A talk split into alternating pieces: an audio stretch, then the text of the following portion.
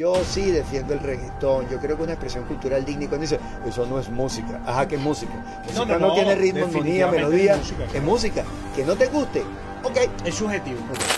Probando. Uno, dos, tres.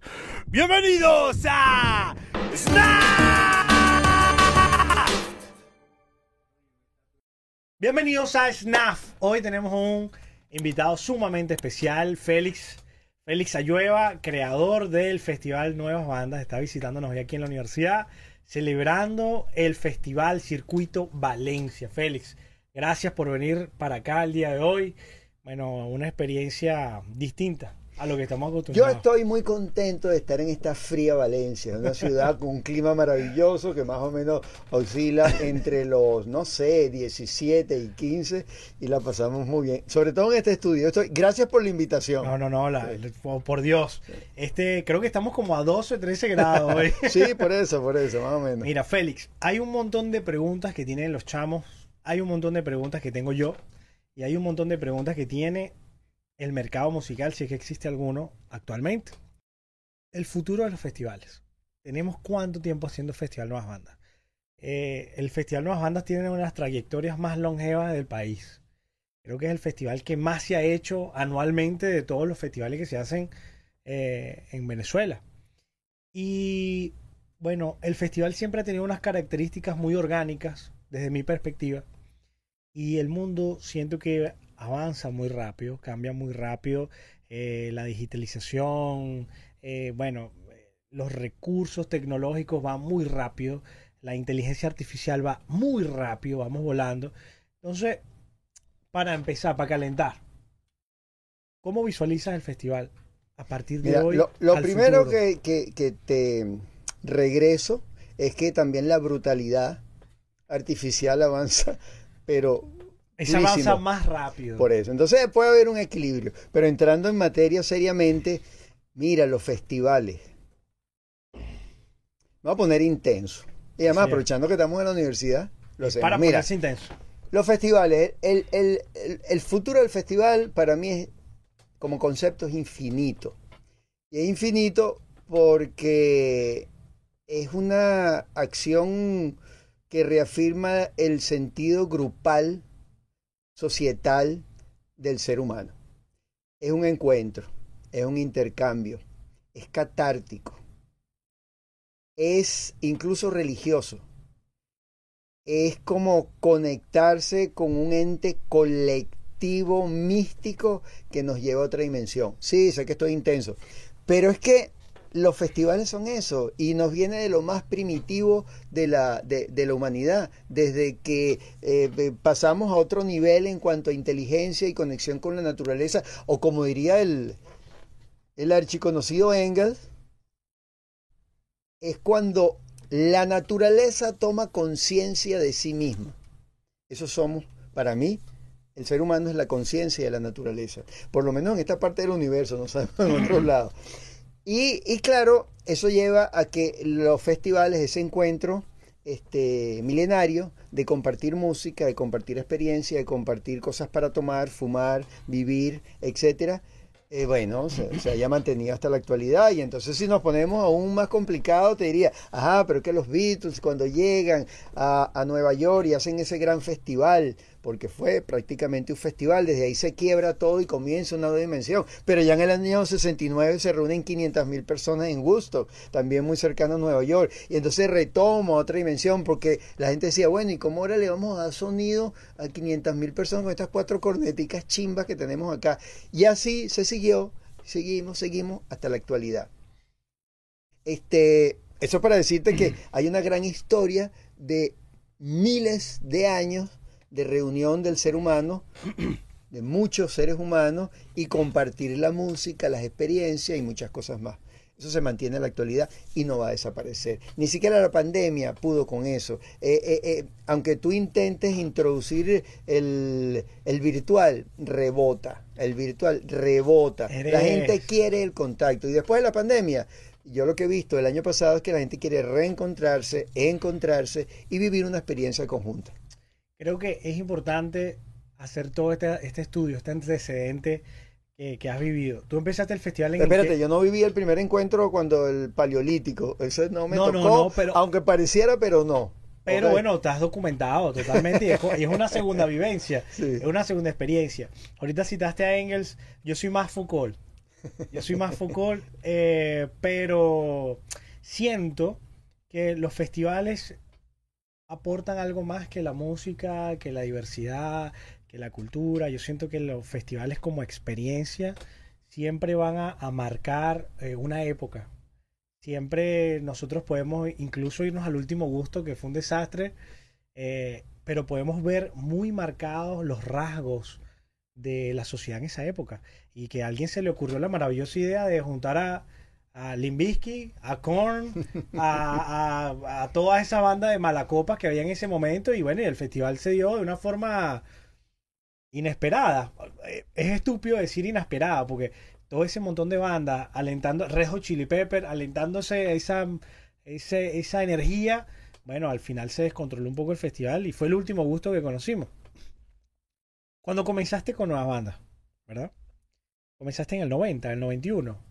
Sí, como nuevas bandas. Ya yo tenía unos, ya unos años más de, de trabajo con, con este tipo de experiencia. Y, y tenía un nombre antes. Sí.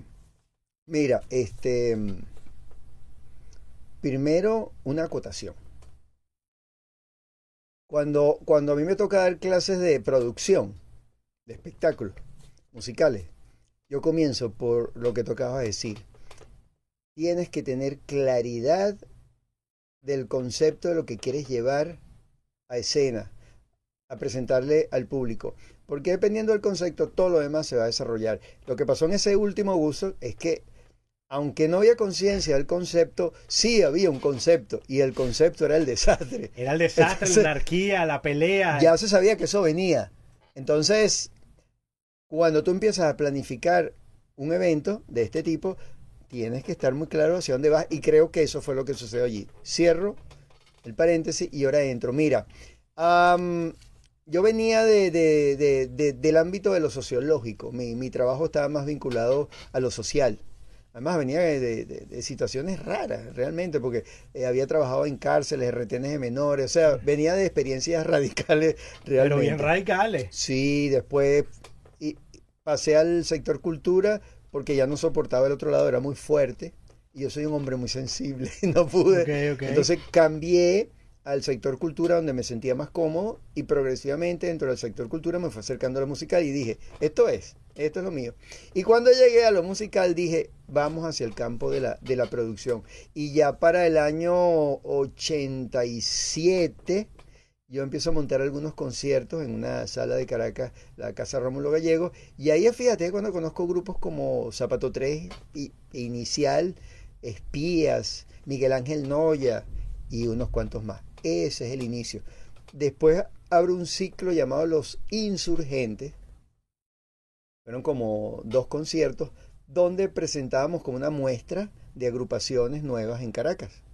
Y de allí viene el cierre de ese ciclo que fue presentar en el eh, nuevo circo de Caracas, una, plaza de toros, presentar a las tres bandas insurgentes del momento, que venían como cambiando la tónica del rock y pop venezolano, que era Zapato 3, Desorden Público y Sentimiento Muerto. Eso es el año 69. A partir de allí vemos que hay una posibilidad de hacer cosas, de darle como que un cambio a ciertos elementos en la producción de espectáculos y se nos ocurre lo del festival. Y el festival surge en el 91. La primera vez que lo hicieron, lo hicieron, me imagino, en Caracas.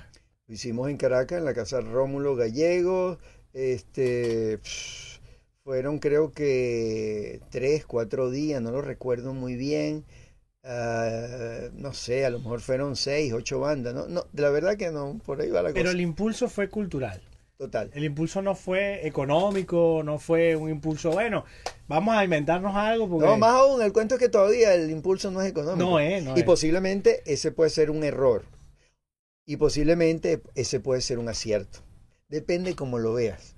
Sí, Porque si yo hubiese estado buscando exclusivamente dinero, a lo mejor no existiría el festival. eh, es muy, es muy cierto eso. A veces cuando uno persigue ciertas cosas muy superficiales, eh, se, se deteriora, se deteriora con el tiempo. Y poder mantenerlo tantos años definitivamente tiene que haber un incentivo más allá de lo económico. Pienso yo que tiene que haber algo que... ¿Sabes cuál es el incentivo? Ahora que estamos en confianza, aquí no hay más nadie, ¿Cuál ¿verdad? es? Estamos nosotros Estamos aquí hablando, nosotros. entonces podemos conversar tranquilamente. El incentivo es algo que yo sentí hace aproximadamente 15 días en un circuito de Venezuela, no voy a dar datos. Entonces, Mójate, mójate. no, no, no, veo y digo, wow. Entonces estaba como a 50 metros de la tarima y digo, no, chicos, esto hay que verlo a 20 metros, a, a 10, a 5, no, frente a la tarima y disfrutarlo. Y darte cuenta que tienes una gente muy joven con un potencial inmenso, con ganas de hacer las cosas, con energía, con magia, mística. Y tú dices, wow, vale la pena hacer todo por esto. Y después irte al camerino, darle un abrazo y decirle, chamo, están haciendo bien. Esa energía vale todo. Eso es lo que te mueve. Eso es lo que siempre Sí. persigue. Esa es la, Sí. la chispa. Sí, sí, esa energía. Y por eso vale la pena. Y te lo digo estos 153 años que yo tengo. Eh, eso, eso es lo que vale la pena. 153. Bueno, 54, para ser honesto. Mira, eh, eso es lo que vale la pena en la vida. Eso es, eso es. Más aún, ¿cuál, cuál es el secreto de la vida? Ya yo lo sé, ya yo estoy relajado. Si hay unos chamos, vamos a ponerle 18, eh, 20 años, entre 18 y 20 años, y que quieren hacer una banda, quieren hacer música, algo espontáneo, porque les gusta, porque se divierten, porque se sienten bien, ¿qué les diría? Háganlo. ¿Cómo lo van a Primero, mira, primero que entren en contacto con, con su yo muy íntimo, personal, muy, muy personal. Y que vean si efectivamente hay una conexión con lo que están haciendo. O si lo están haciendo porque de repente cuando tú tocas la guitarra, la tocas medianamente bien, te haces unos bigoticos chéveres, te pones una barbita y, y te arreglas el pelo y ves que 10 chamas, ¡ay! Si lo estás haciendo por eso, como que, concha, piensa lo mejor. De repente te sale meterte a actor y vas para televisión o cualquier pantalla de estas nuevas de internet. O si es realmente, o si realmente tu conexión es con la música. Te sientes muy especial haciendo música y transmitiéndola. Si vas por ahí, chévere. Si vas por ese camino, entrégate. No tienes no salida tiene salvación. Entrégate y hazlo de corazón todos los días, disfrútalo. Incluso está la parte buena o mala, depende cómo se vea, aunque no, mira, no iba a dar un ejemplo que mejor no. Dalo, Aunque- dalo. Yo tengo un gran amigo, un gran amigo, si él llega a ver esto vas a ver a quién me refiero. Y él me decía uno de estos días, esto es verídico, me decía una cosa como esta, yo estaba cantando en el estudio, muy conectado con la música, y en un momento que estaba cantando, me sonaron las tripas de hambre. Tenía hambre. Pero la situación está muy dura, muy dura, que a veces te cuesta conseguir la comida. Él me decía, "Pss, no importa, le paré la le volví a dar. No me importaba, la estaba disfrutando totalmente. Esa es la entrega. Puede sonar muy romántico, pero finalmente eso es. Ahí está la chispa. ¿sí? Y por eso tú estás allí. Es, muy, es que de verdad que sí. O sea, la, la, si yo hablo un poquito de mí, un poquitico nada más, yo toda la vida he sentido la necesidad de la expresión y la creación. Más allá de expresarme, no es tanto la expresión, sino crear. A mí yo me siento a veces un poquito desesperado cuando escucho todo repetido. ¿Y en qué momento tú te diste cuenta que tu necesidad básica era expresarte? Mira, yo escuché un cassette, un cassette, un remix de Yes. Creo que tenía el disco Honor of an Lonely Heart, tenía varias canciones de Yes mezcladas ahí. Y yo escuché de repente, ¡pam! ¡pum! rum, pum! ¡caran, caran, caran! ratu, pa. Y eso me voló la cabeza. Y dije, ¿qué es esto? Y, pero ¿y cómo llegaste a esa música? Sí, a lo mejor papá- generacionalmente eso. Mi papá fue un rockero muy reprimido. Mi papá fue un rockero muy reprimido y él escuchaba rock escondido. Y cuando ya fue adulto, que él se pudo comprar uno que otra cancioncita, otro que otro O disco. sea, tu papá era rockero a finales de los años 60. Mi papá era rockero, no, después. a final de los años 70. 10 Ya. años después. Sí. O sea que era más bien generación punk. Era generación punk. Pero, pero él no vivió tanto el punk. Pero estaba en Venezuela. Estaba en Venezuela. Claro, en le Venezuela. llegaba de retruque. Llegaba ya años después. Le gustaba más el progresivo. Él escuchaba Yes, eh, Supertramp. Claro. Eh, sí, sí, definitivamente. Y creo que por eso a lo mejor terminé tocando lo que yo toco hoy. Por eso las cosas que tú haces hoy tienen mu- mu- mu- Mucho, quizá. muchísima influencia de todo eso. Y, y fíjate que hay algo. ¿Y le gustaba Pink Floyd a tu papá? le gustaba Pink Floyd, pero, por ejemplo, escuchaba mucho de Police. Escuchaba mucho de Police. Y a mí me marcó Stuart Copeland. Pero no una cuestión de que yo estudié al ¿Tú tipo. escuchaste el álbum de Stuart Copeland en África? Sí, que en África. total, una genialidad. Y, Sí. y- y yo, y yo cuando oí de Y el de Mick Fleetwood también en África. No. Ese tiene que buscarlo porque ese está antes y este se lo copió. Bueno, fíjate algo. Tú sabes que ahí hablando de la copia, Ah. una de las cosas que yo evito, yo no sé si es un error, yo no escucho música. Trato de no hacerlo. Porque fíjate que yo lo poco que he oído se me sale, se me por ahí se me va el, el- el- la pasión, se me desborda y evito escuchar. A veces me conta- me gusta contagiarme de cosas nuevas. Entonces, ahí estamos tocando un punto clave en la modernidad o posmodernidad. Vamos a hablar de posmodernidad en la música realmente. Ustedes se han dado cuenta que le quité la entrevista. Sí, no, no, Ah, total, Se han dado cuenta que le quité la entrevista. Ok, O sea, muy bien. Fíjate una, una cuestión. Ahí hay un mal, o, o no sé si lo ves como un bien, que es lo del- las bandas tributo que han existido toda la vida. Eso no es nuevo. Eso tiene toda la vida. De hecho, el rock en Venezuela se generó así. Eh, versionando unas canciones de español, eh, de inglés a español, y eran las mismas canciones, y evolucionamos, y los impala, y todo esto. Pero actualmente, ¿Qué potencial tú le ves a alguien que va a formar una banda tributo con fines comerciales? Bueno, ya lo dijiste hace rato, pero ¿qué pasa? ¿Qué hacemos con esta gente? Que es un Depende. tributo. Depende, depende. Depende del tributo. A mí hay tributos que me gustan y tributos que no me gustan mucho. Por ejemplo, los tributos que son eh, pica y pega, no me gustan.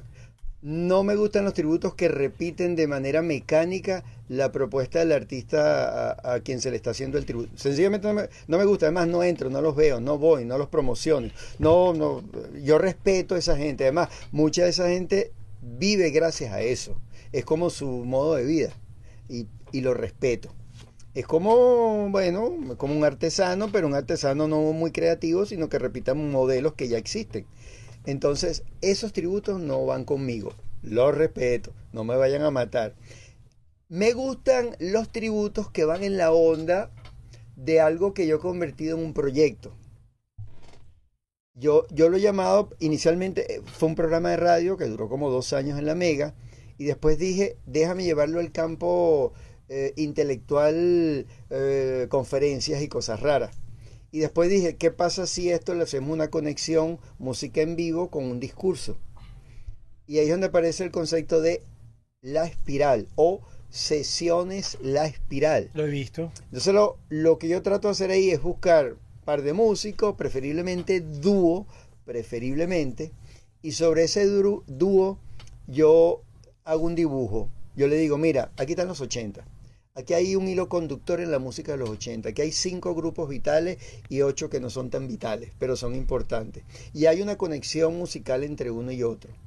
Entonces, trato de desarrollar el concepto sociológico de lo que es una espiral desde la perspectiva sociológica, que es que la- las sociedades se van moviendo como una especie de círculo en forma de espiral donde pasa por el mismo sitio, pero nunca exactamente de la misma manera. Entonces los movimientos sociales van girando, se parecen, pasan por el mismo lugar, tienen elementos comunes, pero nunca son iguales.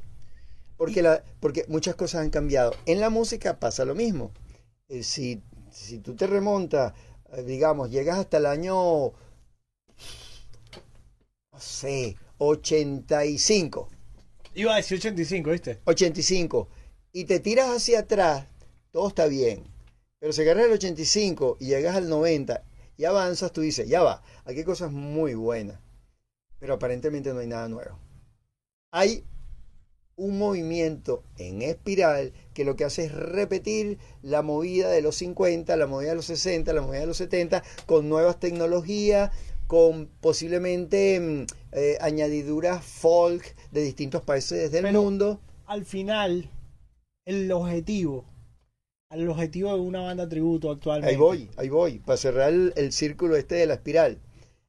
La propuesta de un tributo a una banda o a un cantante o a una época es aportar, no dejarlo igual. Y en ese sentido, em, por ejemplo, ahorita yo, yo tengo el proyecto que desarrollé con dos buenos artistas, Crails y Caribano, Saludos, Caribano. Donde se plantean retomar temas de los 90, pero desde una perspectiva muy techno rock, muy basada en la electrónica y en guitarras fuertes. Yo cada vez que veo a esos chamos, siempre aprecio una Entonces- estética muy trabajada de eso. Además en escena, hay, hay un trabajo de, de- de escena del cantante este, que vale la pena ver. Entonces, ese es un tributo a los 90, pero con mucha creatividad donde tú tratas de cambiar cosas respetando la esencia del tema. Esos tributos que existen, que mucha gente lo hace, a mí me gusta. Yo siempre he pensado, o sea, disculpa que si soy muy tajante y muy... muy Ay, dale, dale, dale, dale. Que Pero para yo escuchar Queen, escucho, pongo YouTube, escucho Queen, pongo el Live Aid, no sé, pongo Queen. Sí. Es lo que a mí siempre me... No, vamos a hacerle un tributo a... Pero es distinto, mira, no, no voy a defender a, lo- a los matatigres. No los voy a defender. Los respeto porque es una forma de vida, es un trabajo. Pero es distinto cuando tú estás, voy a hablar de Venezuela, y las posibilidades de ver alguna banda son muy complicadas. Y entonces tú tienes cinco tragos encima y estás en un local y viene una banda que toca medianamente bien y te repite un tema que tú te conoces. Tienes una conexión emocional, sentimental, alcohólica, ¿No sientes que- subconsciente. que pierdes la oportunidad de que nosotros podamos generar nuestro propio Queen. Pero que te lo estoy planteando. Yo no voy a discutir ahorita eh, la importancia de la creatividad y, y- y de generar cosas nuevas. Ok. Pero, pero hay gente que vive de eso, es su trabajo. No, yo lo entiendo. Pero, por ejemplo, mira lo que hicieron los ingleses. El auge de Liverpool. Todo lo que pasó en Gran Bretaña. Vamos a hablar de Gran Bretaña en general. Todas las expresiones artísticas y musicales invadieron el mundo. Invadieron Estados Unidos, invadieron el mundo por completo. Y, y, y chévere que las adoptamos y las acobijamos y las arropamos. Pero ¿no crees tú que replicarlas una y otra vez nos quita Buen la oportunidad tema. de generarlas? ¿Me permites lanzarte esto? Porque mira, buen, buen tema. Ah, Ya estamos entrando en calor y, y es literal, por favor, aire. Ahora sí, ahí el, el aire sí, ya. Feli, Mira. la bufanda le... le- Sí, ya, ya me está afectando. Mira, interesante lo que tú planteas y regreso al, al concepto de la espiral. Mira, dime qué fue lo novedoso de los Beatles. No me lo tienes que decir. Dime qué fue lo novedoso de Led Zeppelin. No me lo tienes que decir. Regreso. ¿Los Beatles qué eran? Fue una revisión británica del rock and roll norteamericano y de, claro, de otros elementos, no solamente el rock and roll, algunos elementos eh, folk country, algunos elementos incluso soul, Claro. del, del naciente soul. Ellos lograron mezclar todo eso, hacer unas armonías de voces espectaculares, pero en el fondo estaban reciclando material. Lo hicieron a su estilo, se uniformaron, cantaban bonito, se cortaron el pelo a su manera, tenían una, eh, elementos de, de humor muy británicos, eran simpáticos. Entonces había muchos elementos que lograron compactar y crear ese empaque de los Beatles, pero en esencia estaban reciclando elementos. Ok, ah, esos fueron los Beatles. Zeppelin, ¿qué hizo Zeppelin? Zeppelin se fusiló a todos los bluseros de los años 50, incluso 40 y pedacitos de los 60. Sí, yo soy también eh, a- enamorado de Zeppelin, pero tú escuchas el primer álbum y el segundo álbum y tú dices, esto es bestial. Pero lo que hicieron fue electrificar muchísimo y ponerle un bajo y una potencia y una maldad a ese blues le- eh, primitivo de los Estados Unidos. Los tipos se fusilaron todo, hicieron un Claro. reciclaje. Ellos partieron ahí, ahí un En el tercero cambiaron, tercer álbum cambiaron. Por ejemplo, Sgt. Pepper. Sgt. Pepper me parece a mí de los Beatles. sí, pero para llegar a, a, a Sgt. Pepper tuvieron que lanzarse cinco trabajos Claro. anteriores para poder llegar, reunirse con Bob Dylan en, en Nueva York y que Bob le dijera, mira muchacho, tú no te has fumado esto Y nunca. para la India. Exacto, entonces eh, cambiaron y es cuando el, mismo Bob Dylan le dice, oye, pero que ustedes tocan chévere, pero que la letra de ustedes es verdaderamente mala. Y es cuando Lennon dice, oye, como que de verdad, vamos a cambiarle esto un poquito. Y viene el cambio en Revolver con, con, con el- el contenido musical de, los de los Beatles. Entonces lo que te quiero decir, para resumir, es que hasta los más poderosos y grandes músicos han tenido que mirar hacia atrás, reciclar, tomar elementos y hasta repetir cosas. No estoy defendiendo a los matatigres, pero si estoy diciendo, ese es su trabajo, yo lo respeto. Si vas a hacer versiones, ay, invéntate una sabrosa, métele maldad, este, cambia, preséntame el mismo tema pero distinto, dale la vuelta. Que muchos músicos importantes en trabajos personales o grupales han tomado canciones de otros artistas y de repente le han dado un toque que hasta suena mejor que el original. Claro, hablando de maldad. No voy a emitir juicio de valor.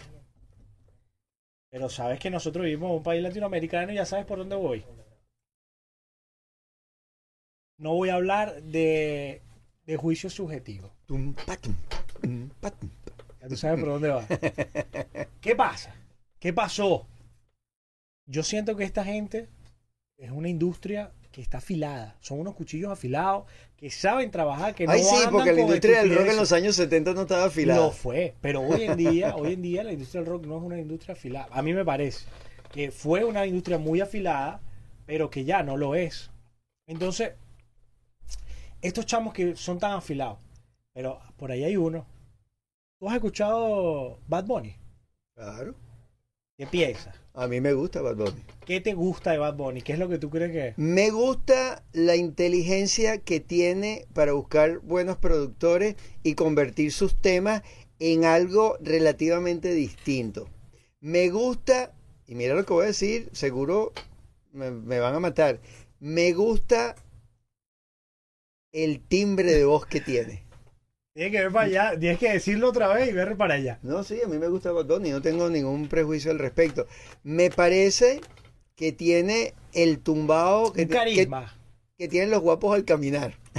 Mira, creo que tiene el tumbado eh, sabrosón malandro bajo barrio de Puerto Rico y que eso le da un valor porque es una manera de hablar y es una manera de expresarse. Es un, es un Este- fenómeno, un fenómeno. Creo que ha abierto camino. Creo que ya entró en la etapa repetitiva infinita y que le toca o cambia o, o hermano ya. Hay algo por ahí que se ha estado gestando que yo siento que es más grande que Bad Bunny. Y, y es algo que viene desde el- un, un frente desde el este. Eh, viene para acá eh, a todo lo que da.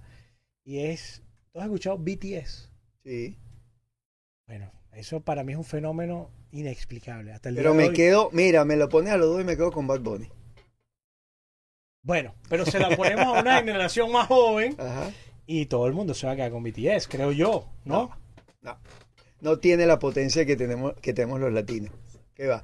BTS es la vieja fórmula que viene de los años 60 y regresamos Es con la el espiral. grupo de los Backstreet Boys. de- No, mucho más Eh, atrás. Te tienes que irte a, a los Archie, a los Monkey, a lo que se llamaba la, la música chicle, que era música hecha casi de manera industrial, que incluso los mismos músicos, los que parecían en el front no eran los que tocaban, tenían unos músicos atrás, algunos sí, para hacer mérito al que se lo merece, pero no, era música para los adolescentes, muy simple, muy elemental, bien producida Muy bien producida. y enganchaban, pero eso viene de los años 60 como industria musical. Ah, claro, después viene todo lo de los años 90, Backstreet, Ba- los Backstreet Boys, todos los que vinieron después no, que te, son ima- no te- infinitos. no te visualizaba Ajá. escuchando BTS una No, no, sí, tuve un tiempo porque yo tengo una hija que me tenía fastidiado, me ponía puro K-pop de la mañana hasta la noche y no tuve otra Ya alternativa. hablando coreano. Claro que de tanto escuchar eso, de repente dije, oye, espérate, repite ese tema que está allí. Entonces ella me lo repetía y yo decía, ¿tú sabes dónde viene eso? No, vente para acá, ven para que escuches soul. Y me di cuenta que el modelo tenía muchos componentes soul Sí, porque sí, no le había sí. puesto atención. Entonces eso me llevó, yo cuando eso tenía un programa de radio y empecé a interconectar todo lo que tocaba de hablar ahorita con el soul iniciático muy bien hecho que venía del gospel y cómo todo eso influenció a la cultura coreana moderna. Entonces había una riqueza ahí natural y también mucho comercio. Pero ahora, si me permites un pequeño paréntesis, Claro. el rock es contracultura y comercio. Es resistencia y producto. Eso va a existir siempre. Entonces ya, ya, ya yo ni discuto eso. Cierro el Pero tú paréntesis. sabes que a mí me parece impactante, impresionante. Yo nunca me hubiese imaginado una banda de Corea, Corea del Sur, cantando en coreano. Canciones. Tienes que escucharlas de Vietnam. Pero, pero que, que calaron, calaron como BTS. Porque tienen un, un- un propósito comercial muy potente. Son O sea, hay, hay mucho, claro. Y eso es una disciplina dura. Esos chamitos los agarran desde muy pequeños y dale y dale y tienes que bailar y tienes Cae que casi que cantar la y tal. explotación. Eh, yo creo que hay mucho de explotación este y de la familia y de la sobrevivencia. Además, Corea es una es un país altamente Corea del Sur es un país altamente com- competitivo. Bueno, me quedo con el sur que con el norte que es más complicado. Pero Corea del Sur es un país altamente competitivo y acuérdate todo lo que es el rollo de la perspectiva social de, de, de- de la gente que se suicida, la presión de los chamos, no solamente por cantar, por trabajar y ser el mejor en la oficina. Entonces, es una sociedad muy complicada y, y estás viendo la expresión Sí. de esa sociedad en su música. Entonces regreso, regreso a la, la máquina y te digo, Al efecto ahí. eh, no, si me pones a los coreanos y me pones a Puerto Rico, mi hermano, mucho más, que va desde el hip hop tradicional hasta el dancehall jamaiquino. Y, y de un punto a otro entra de todo, hasta rock, porque entonces tú agarras el trap metal y entonces sí, ya, ya. y el trap es una eh, es un integrante de la música urbana fundamental. Y cuando lo combinas con el metal, ¿para dónde vas a coger ahora? O sea, que me has argumentado, no, pero ¿qué? No. Chamo, estás trabajando en un grupo de metal extremo y por el otro lado tienes a los traperos. Bueno, hubo un momento que pasó con Rage Against the Machine. ¿Te acuerdas del hip Sí, sí, hop sí, y la sí, fusión sí, sí. y el rock y de repente sacaron este producto y es una tendencia que sigue, sigue vigente. y le partió la cara a un montón de gente. Mira, yo, para, para escuché- resumirte este, tu, tu, tu pregunta malintencionada, es que el reggaetón, la música urbana que tira, porque la música urbana es muy amplia, pero la música urbana que tira hacia ese lado, este, eh, que tiene que ver mucho con el reggaetón, porque también está la música urbana que tiene que ver mucho con el jazz. Sí. Yo te puedo presentar elementos de música urbana con componentes jazzísticos o electrónicos y tú dices, wow. Yo estoy, yo, yo estoy escuchando ahorita jazzistas que tienen la estructura de música urbana incorporada. Pero bueno, no voy a hablar de esas exquisiteces casi de, del rock progresivo. gourmet. de- sí, de, de Rush, etcétera. Sino que nos vamos por el otro lado que es más de, bueno, vamos a perrear. Y vamos a darle. ¿Y ¿Qué, qué, qué quiere? Sexo, vamos a darle. Entonces, si nos vamos a ese lado, yo, yo creo que eso es lo que ha pasado con el tango, eso es lo que ha pasado con el merengue original dominicano, eso es lo que ha pasado con mucha, con la salsa, que en sus primeros años fueron mal vistos, porque había un componente social que decía, "Ujú, eso viene del pueblo, huele raro Sí, sí, y sí. son negritos. Ujú". Ujú. Entonces, ciertos sectores sociales blancos, occidentales y con valores eh, judeocristianos, los rechazaban. Eso se ha mantenido y el reggaetón ha sufrido de eso. Ajá, ¿y por qué no te vas para África y buscas lo más primitivo de África, los bailes africanos folclóricos y ahí sí que perrean, ¿sabes? O sea, olvídate de esto. O te vas para Barlovento y te pones a bailar con una negra a las 3 de la mañana frente a la playa. Ah, no, eso no es perreo. Eso también es perreo. No, no me venga a decir, ay no, mi amor, yo no puedo ver eso del perreo porque es horrible. Ah, sí, pero cuando te tomas cuatro rones y estás en Barlovento, sí perrea. Eso tiene que ver mucho con nuestras raíces. Entonces por ahí no te metas porque estás raspado. Bueno, no me yo- vengas yo así. tampoco "Ay, como es que voy pa' Barlovento". Es que, es que tú hablas feo, tú eres medio negrito y tú mueves el rabo. No, no, no, hermano. Eso está ahí y forma parte de nuestra expresión cultural. Yo sí defiendo el reggaetón. Yo creo que una expresión cultural digna. Y cuando dice, eso no es música. Ajá, que es música. Música no, no, no, tiene ritmo, armonía, melodía. es música, Es música. Que no te guste. Ok, Es subjetivo. Ok, entonces, Es ahora que tú me pongas a escuchar a Chet Baker y me pongas a escuchar a Bad Bunny, yo te voy a decir, ya va, ya va, Bad Bunny, chévere, pero yo me quedo con Chet Baker. Claro, me gusta más, creo que tiene muchas más expresiones artísticas, sí, pero no por eso lo voy a entrar a golpe al pobre Bad Bunny. No, no, yo, yo pienso que de hecho es un, una- un desperdicio de energía caerle a golpe, ¿no? Al Es que le guste, le guste, al que no le guste. Y el reggaetón, como todas estas expresiones que te mencioné anteriormente, desde el tango hasta la salsa, van evolucionando. Y ahorita tú consigues reggaetón cristiano. Entonces, cu- No, no, cuéntame, de hace rato. cuéntame cómo eso que un reggaetonero te lanza un discurso cristiano y no perrea, por ejemplo. Porque según la religión eh, ortodoxa, cristiana, católica, el sexo es solamente para procrear, no para perrear. Los pobres cristianos Eh, sí, llevaron ahí entonces, mano. ahí está. Entonces, por ahí y por otro lado, el reggaetón también está desarrollando destreza en la composición, en la incorporación de nuevos elementos y de estructurar lírica un poquito más digna y no tan... Sí, creo que ha evolucionado. Eh, Desde como toda la música. Desde que comenzó eh, algo muy, muy, muy esencial, muy, muy. que se expresaba allí de una forma muy primitiva. Hoy en día, de verdad que tiene un desglose mucho más complejo.